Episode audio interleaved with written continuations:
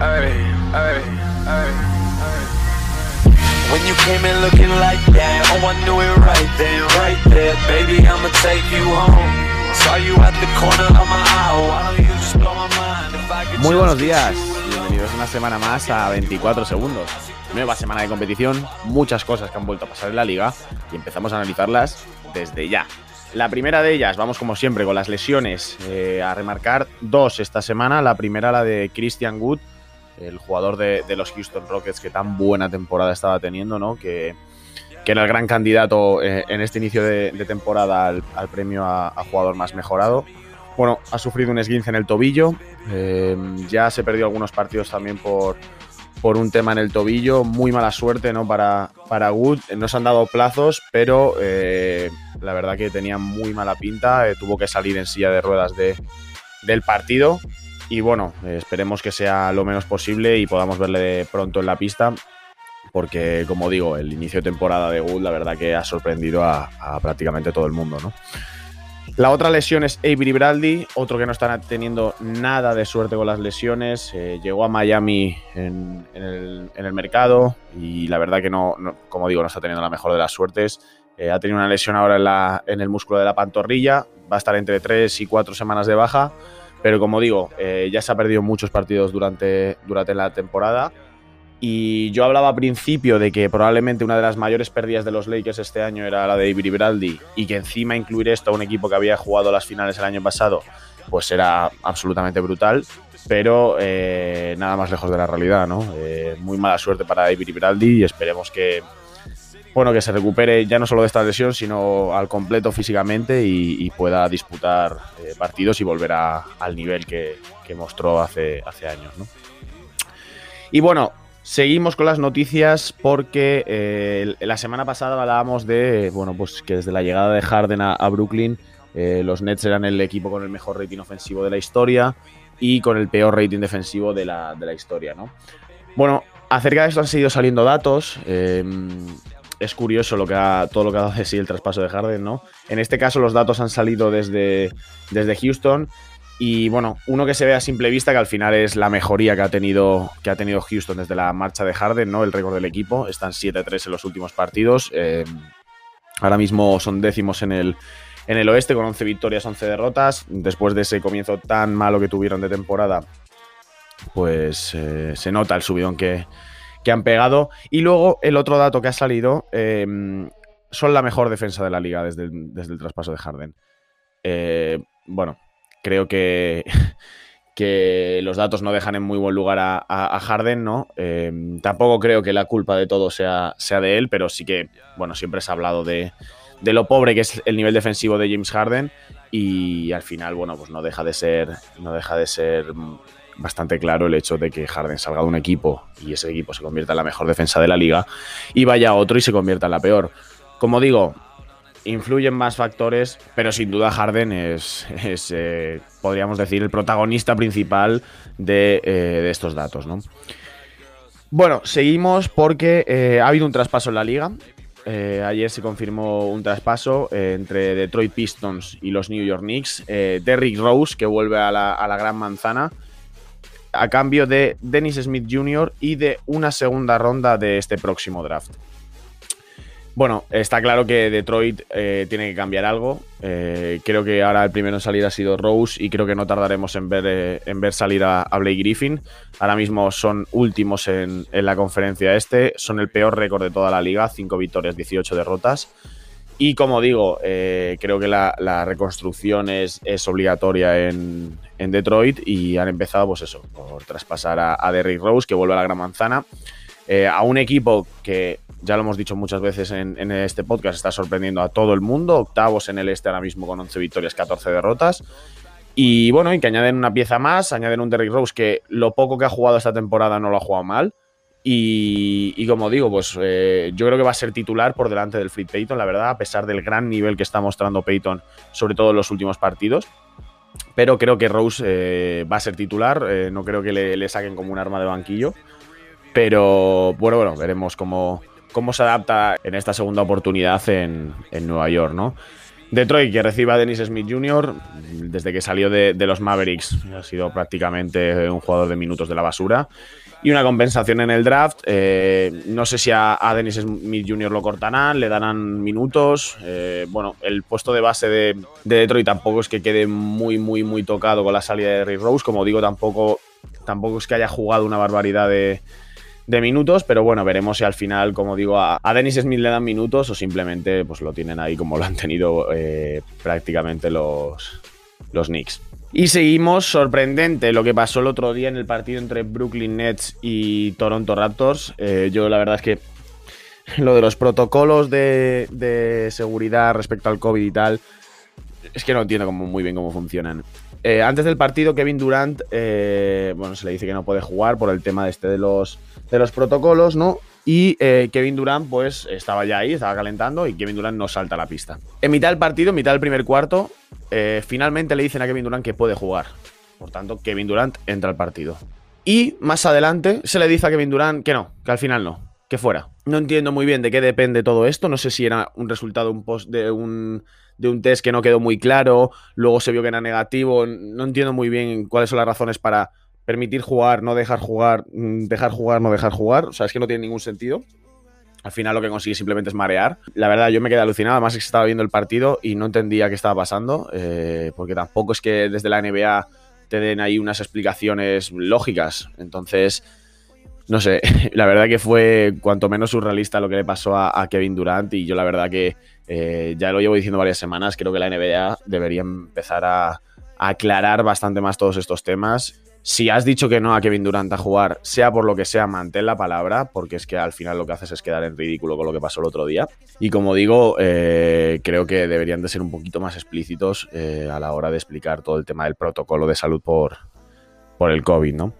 En fin, nos vamos al All-Star.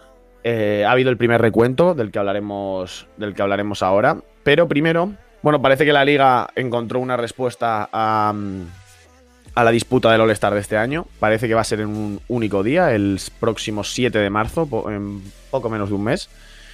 Eh, será en Atlanta. Y como digo, eh, en, primer, primer, lugar se dice que solo va a ser el partido de las estrellas. Hoy ha salido información sobre también la posibilidad de hacer un concurso de triples y un concurso de mates.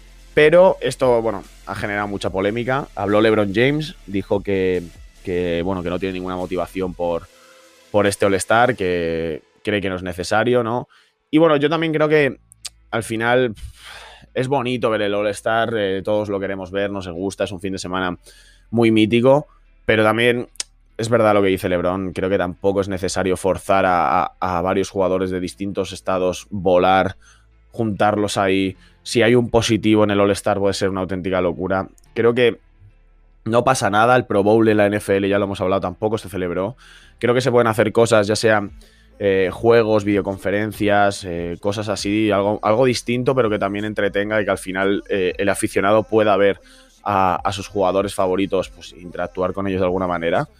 Pero como Lebron dice, y como ya le han apoyado varias estrellas de la liga, creo que es un All-Star que no, que no debería celebrarse. Sinceramente, conociendo cómo funciona la NBA, imagino que se celebrará. El dinero siempre por delante, es lo importante. Entonces, eh, bueno, veremos qué pasa al final con el All-Star. Eh, los recuentos, lógicamente, se siguen haciendo, los All-Stars van a salir. Eh, pero lo que es la celebración del partido, creo que la NBA debería darle una vuelta, ¿no? En fin, vamos a analizar lo que ha sido.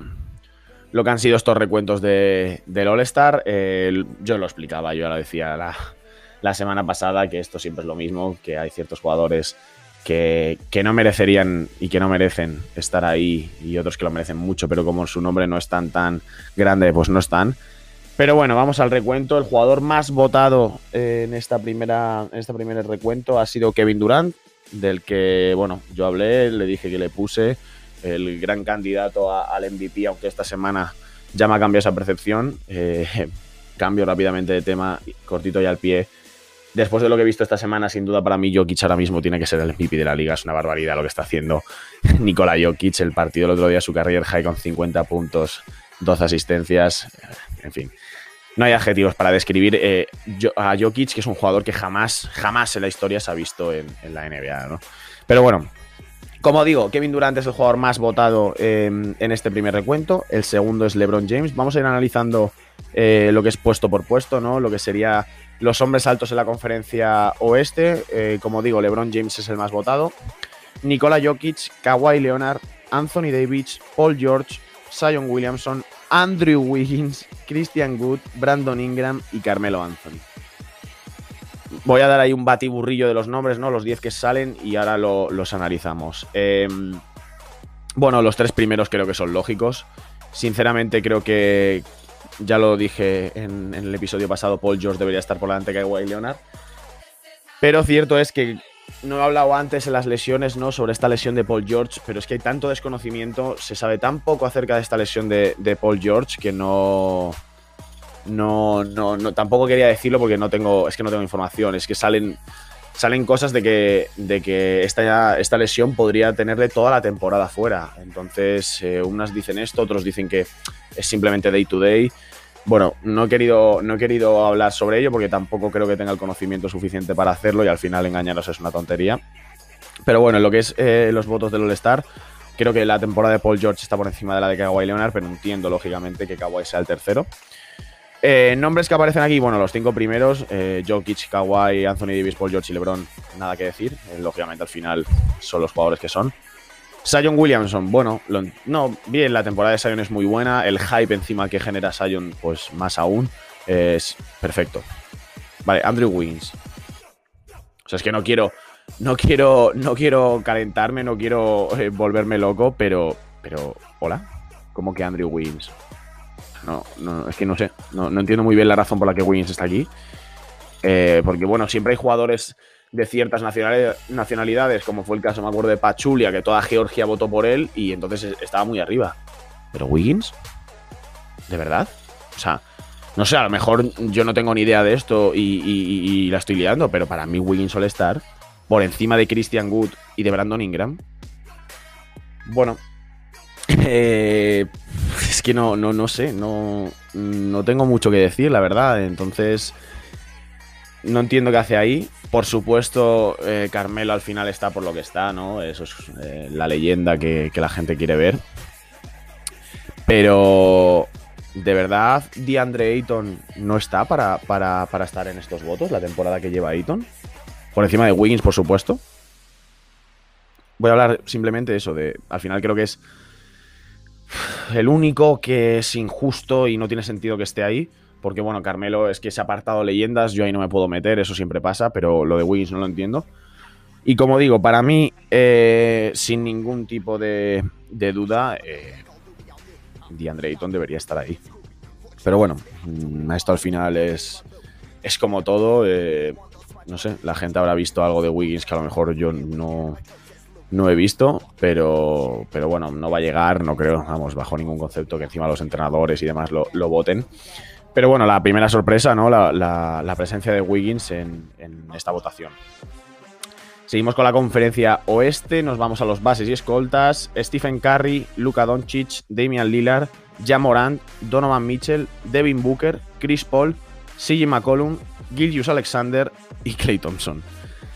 Clay Thompson, volvemos a lo mismo, ¿no? Eh, queremos ver a Clay Thompson, pobrecito que está lesionado. Eh, pero bueno, eh, aquí no voy a tener la compasión que, tuve con Carmelo, porque al menos Carmelo juega. Entonces, eh, eh, Clay Thompson, bueno, sí, el amor, el cariño, ¿no? Esto es lo de siempre. después, sí, McCollum. Estaba en Career High, en una temporada brutal, 27 puntos de media. Pero claro, es que se ha perdido muchísimos partidos y esto creo que también al final influye mucho en, en lo que es el All-Star, ¿no? Bueno, eh, puedo comprar que esté al final por eso, porque digo, por estar en, en, Carriers High, en haciendo una temporada eh, espectacular, pero bueno, mm, otro que tampoco va a llegar al, al, All-Star, ¿no? Cosas que me sorprenden aquí.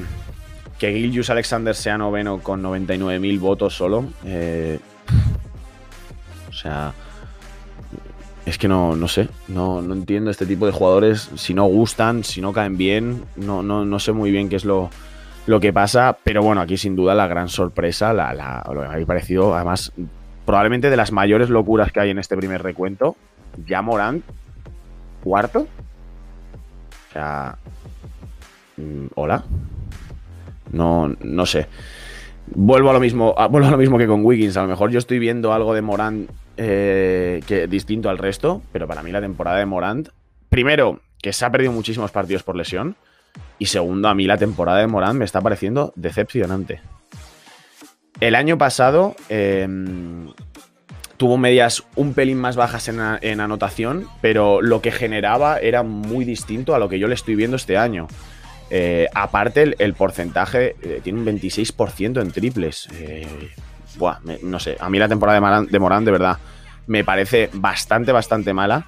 Que pueda aparecer entre los 10 más votados para el All-Star, bueno, te lo puedo comprar. Pero que esté por delante de Donovan Mitchell, de Chris Paul, de Devin Booker, de Gilgius Alexander, me parece, la verdad, una cosa mm, de locos. O sea, de locos, pero. Mm, o sea, es que no. De verdad, eh, es una cosa que cuando lo vi, la verdad, eh, sabía que iba a estar, lógicamente, pero no con esta cantidad de votos que tiene. Vamos, es que no, no sé, no sé. Para mí, por ejemplo, de Mar de Rosen debería estar por aquí. Mm, me, sorprende bastante que además, siendo el jugador que es, ¿no? También así un poco ese concepto de leyenda, gran jugador, querido por muchos. Me sorprende, la verdad, que no, que no esté, que no esté de Rosen. Además, eh, los Spurs son quintos en el oeste, 13-10. Bueno, no sé, creo que. Creo por lo menos que deberían. que debería aparecer un jugador de San Antonio que no, que no aparece ninguno en, esta, en este primer recuento. Y como digo, son quintos en el oeste. Luego, Jamal Murray es que la temporada, después del hype que tuvimos con él en la burbuja, creo que también me está pareciendo eh, bastante, bastante flojita la temporada. Eh, entonces, bueno, no, para mí no lo, metería. Me sorprende, me sorprende mucho que Diaron Fox no esté aquí. Eh, es que, de verdad, en el oeste son muchísimos, muchísimos bases, pero Diaron Fox, por ejemplo, es que comparándolo con Jamorant, es que la temporada de Fox está en 23 puntos, 3 rebotes, 6 asistencias y media. Eh, cuando. cuando eh, hoy se me ha ido el nombre. Cuando ya Morant está en, en 18-7. No sé, es que de verdad. Eh, es lo que digo siempre. A mí esto del All-Star es una época en la que me, enfado en exceso. Eh, me supera ver algunas cosas. Pero, pero bueno, vámonos a la conferencia este rápidamente. Aleros, hombres altos, etcétera. Eh, Kevin Durant, Giannis Antetokounmpo, Joel Embiid, Jason Tatum, Jimmy Butler, Bama de Bayo, Domantas Sabonis, Julius Randle, Gordon Hayward y Jeremy Grant creo, sinceramente, que no podría escoger eh, a otros 10. Em, de verdad, mm, por más que lo he pensado, digo, algún fallo, ah, tal, no. Realmente creo que no, no se puede coger mejor a los 10 hombres que, que, a estos, salvo una excepción. Siempre tiene que haber un pero, lógicamente no puede ser todo perfecto. Y es que Nikola Vucevic no esté aquí. O sea, yo sé que Nikola Vucevic va a ser All-Star por los votos de los entrenadores y demás, pero me sorprende bastante que no esté entre los 10 más votados del, este, ¿no? Eh, está promediando 23 puntos, 11 rebotes, 3 asistencias, un robo, 48 en tiros de campo, 42 en triples. Me sorprende una barbaridad que Nikola Vucevic no esté aquí. Luego me cabrea también que Samonis y Randall estén tan abajo. Eh, para mí ni Tatum, ni Valder, ni Adebayo deberían estar por encima de, estos dos. Pero bueno, esto aquí sí que es 100% gusto de la, gente. Eh, y luego, bueno, me alegra ver a Jeremy Grant, por ejemplo, que la verdad que creo que merece también estar en nuestra a pesar de que Detroit tenga el peor récord de, la liga, pero me sorprende que la gente vote a, a Jeremy Grant. Pero como digo, que Nikola Vucevic no esté aquí, eh, yo ya ayer voté y el primero al que metí en la, en la, votación fue, fue a Vucevic, me sorprende una barbaridad. Como digo, para mí Sabonis y Randall deberían estar por encima de los dos de Miami y de Tatum. Pero bueno, confiemos en, el voto de los entrenadores. Nos vamos a bases, escoltas. Eh, Bradley Bill, Kyrie Irving, James Harden, Jalen Brown, Zach Lavin, Trey Young, Colin Sexton, Derrick Rose, Russell Westbrook y Ben Simmons. Bueno, aquí ya la cosita cambia un poco. Aquí la cosa cambia un poco. Me alegra una auténtica barbaridad, pero una auténtica barbaridad ver a, Bradley Bill en, primer lugar. Eh, o sea, merecidísimo, por fin empieza a reconocerse lo buen jugador que es Bradley Bill. Me encanta, como digo, verlo ahí. Y luego, Kyrie Irving segundo. Me lo estás forzando mucho a Kyrie Irving segundo, la verdad. O sea, no, no, no, no, no lo compro. Lo siento, lo siento, pero a, Harden, lógicamente, sí que lo compro, pero a Kyrie Irving, eh, lo siento, pero no puedo comprarlo segundo. Para mí, sin duda, Jalen Brown debería estar segundo. Creo que la temporada de Brown es una auténtica, una auténtica locura. Por mucho que, oye, que Irving está jugando brutal. 27 puntos y medio, 5 rebotes, 6 asistencias, es brutal. Pero para mí creo que hay jugadores que lo están haciendo mejor que Kyrie Irving. Después, gracias a Dios que Lavin está, quinto, muchos votos, me gusta, esto casi casi garantiza su, participación en el All-Star. Y luego, eh, Trey Young y Colin Sexton me parece, me parece bien, lógicamente creo que tienen que estar ahí. Derrick Rose, eh, lo mismo que, con Carmelo Anthony, ¿no? El, amor hacia, hacia, un jugador, hacia una leyenda. Eh, Russell Westbrook, lo sabéis de sobra, lo que me puede cabrear que Westbrook de verdad se le valore tanto, tanto, tanto para el All-Star con lo que siempre quita a sus equipos. Y lo siento, y de verdad es un jugadorazo, una auténtica barbaridad. La temporada de Westbrook, por mucho que está en 19-9-9, pero es que son los números de Westbrook, de verdad, es que sorprende, pero es que son sus números. Pero 42% en tiros de campo, 34% en triples, eso ya. Mm. Entonces, yo siempre lo digo, para mí, Westbrook es un número, un, perdón, un jugador que hace muchísimas estadísticas, pero que resta mucho a sus equipos. Y para mí lo siento. Un equipo que está 5-15 no puede tener a dos tíos en el All-Star. Entonces, eh, Westbrook, como digo, para mí mm, es que está por al final también por ser quien es. Pero bueno. Y el último, el, último jugador en, el este entre los bases y escoltas es Ben Simmons. Lógicamente, Filadelfia em, con el récord que lleva, tiene que tener a dos tíos en el All-Star. Eh, es así un poco también, casi por contrato, digamos, ¿no? Eh, pero está en 13 puntos, 8 rebotes, 8, asistencias, casi dos robos y casi un tapón. Sí, vale. Al final, con el récord que tiene Filadelfia, ayuda mucho a meter a Ben Simmons en el, All-Star, ¿no? Jugadores que me faltan aquí. Bueno, Van Blit, sin duda Van Blit. Eh, está promediando 20 puntos, 4 rebotes, 6 asistencias. Esta semana Carrier High 54 puntos. Eh, yo creo que Van Vliet merece, merece y mucho ir al, al All-Star. Y bueno, luego realmente creo que, que el resto creo que está bastante bien. Eh, sabía que Brogdon no iba a estar, ya lo dije en su día. Para, yo lo voté, pero sabía perfectamente que no iba a aparecer en, en las votaciones. Así que es que ya ni, me sorprende, ¿no? Eh, yo creo que debería ser All-Star. Ayer viendo el partido de Indiana eh, los, los comentaristas lo decían igual, que, que no iba a ser All-Star, pero que su temporada sin duda merecía estar, estar ahí, ¿no? Pero bueno, esto ha sido el primer recuento del All-Star. Estaremos muy pendientes de, de, siguientes recuentos, de información que vaya, que vaya saliendo y siempre lo, comentaremos aquí. Y bueno, para terminar hoy, ayer fue la Super Bowl. Eh, enhorabuena a todos los seguidores de los Tampa Bay Buccaneers.